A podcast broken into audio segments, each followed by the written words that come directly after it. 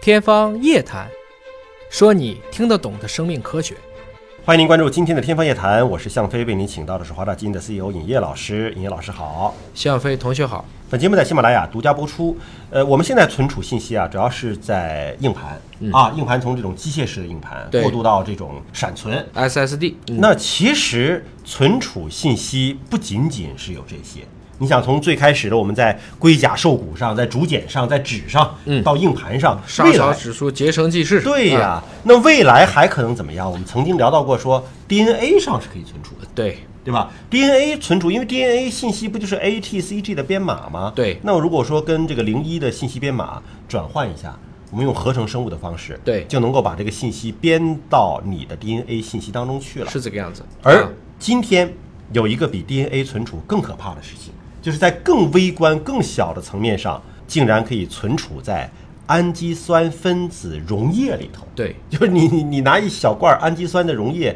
里边可能存储了大量的信息。对，我们请尹老师帮我们分析一下这个信息啊。我们在硅基的时候，当时也聊过这个话题，就一克的硅啊，差不多也就是能存几个 G 的数据，嗯就差不多了。嗯，比如说一个移动硬盘，假如四个 T 吧，嗯，那可能它要有四百克的话，那就是一克硅就是十个 G 吧，这就是我们所硅基存储的目前的极限了。嗯但如果放到 DNA 上，我们当时也说过，一公斤 DNA 嗯，就可以存世界上所有的数据，就全球现在产生的所有的数据，一公斤 DNA 就做出来了。在一公斤 DNA 上就可以存储。因为我你想，我们每一个细胞它都有六个 G 的数据，嗯就是爸爸三十亿，妈妈三十亿，嗯那这个就是六个 G 啊。嗯而一个细胞内含的 DNA 的量是六个皮克，啊，非常十的负十二次方，所以你它变成公斤的时候，这个数据量的这个变化是非常大的。嗯但是是不是说 DNA 是唯一一个可以用于存储可用的一个生物分子？那今天这个结论是不一定。嗯至少他们又发现了可以用代谢组的一个混合物。嗯什么叫代谢组呢？就是用分子量小于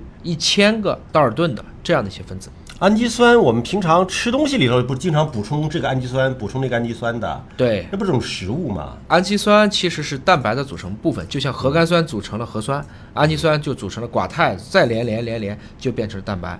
一个核苷酸的平均分子量是三百多一点儿，一个氨基酸的平均分子量是一百二十八。但是因为氨基酸氨基酸连接会脱一个水，所以一般我们算氨基酸的平均分子量是一百一，所以整个来讲，氨基酸的平均分子量要比这个核苷酸要更小。你看，我们吃蛋白质吃到胃里边儿分解分解，就分解成了氨基酸，没氨基错酸被我们吸收利用了，对吧？对那么以后你分解的这个吸收利用的氨基酸里面，可能还存着信息呢，可能还存着你照片儿呢。是这个样子。这个里面就是在讨论这个问题。他们其实就是用类似的这种代谢物的混合物做了两张图像，一张呢是一个猫科动物，另一张呢是一张北山羊。嗯具体来讲呢，他们就是先做出了一个板，这一个板呢，你可以理解成我要给它放上不同的洞，在这些不同洞里面，它总共定制了有一千零二十四个液滴，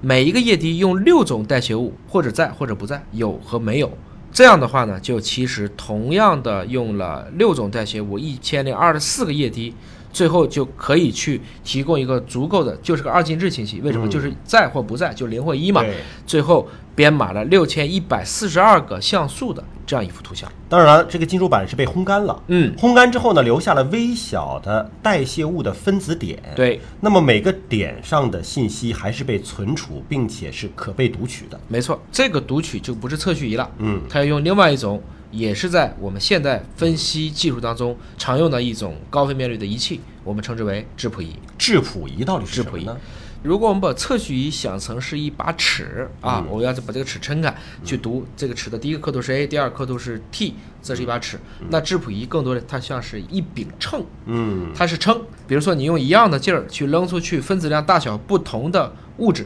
嗯，啊，那你觉得哪个东西可能会扔得远呢？那越轻的越远。哎，在同时考虑它还带电，哦，所以它就有一个质量和电荷比，我们叫核质比，就利用这种电场当中的这样一个偏移，还有它的质嗯量，最后把这个分子量大大小小给分出来了。相当于是说我扔个金球，扔个铅球，扔个铁球，扔个银球哎，用同样的劲儿扔，对通过它的远近，我来判断它的物质到底是什么成分。它的质量是多少，同时还有个电荷嘛，啊对再给个电荷之后，它可能还会在电场当中有偏移，嗯总之就结合它的这种电荷和质量之间的比，就分出嗯来这是什么东西了。什么元素、什么物质，哎啊啊，主要是分子量是能搞清楚的啊嗯。大家就通过质谱仪去分析每一个点的化学成分，最后以百分之九十九的准确率可以检索到这些数据。嗯同时，他们还用十二种代谢物的，刚才是六种啊，嗯混合了一张片子，最后解码了一张分辨率更高的是一只猫的照片。它这个呀，虽然是一种方法，但是呢，关键就是它未来的应用前景以及它的信息存储和读取的准确率。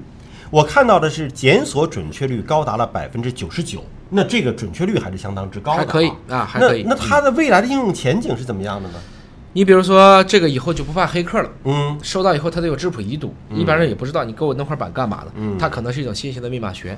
当然呢，我觉得跟 DNA 相比呢，它可能还不如 DNA 稳定，而且 DNA 是可以无穷复制的。嗯对这个没有办法自己复制，因为 DNA 本身是有活性嗯的。就等于说，我们如果把 DNA 放到一个大肠杆菌里，它可以自己去把这个信息复制。嗯这个方法可能还做不到。就是它有利有弊。从它密码编码上来讲，起码是一个新的形式，不容易被破译。哎啊，因为你这个里面用了六种，用了十二种，就产生了不同的组合。嗯当然了，如果给的这些代谢物过多的话，它可能自身也会反应了。但同时，科学家也说，这也是一个反过来用。嗯我给你加一个东西，你这个信息就不存在了，相当于我们把它低级格式化了。从这个意义上讲，我们可以说它加密性可能会更好一些。我觉得这种 DNA 编码、氨基酸编码，甚至说蛋白质编码，对这种未来科幻谍战片是很好的素材啊没错 对吧？是这个对样于子这种间谍传递信息，那方式方法越来越多了。能测 DNA 的就要有测序仪，能解决这种混合代谢组的，其实要有质谱仪。不管怎么样，都看见了我们的生命的 ATCG 和数字的零一之间是可以形成一个很不错的编码系统，它将指导着我们整个生命科学和今天的信息产业的一个结合。我们也希望这个文科类的小说家们啊，通过这样的一个信息技术的一个发展，能够给我们编写出更多精彩的谍战剧。好，感谢您关注今天的节目，下期节目时间我们再会。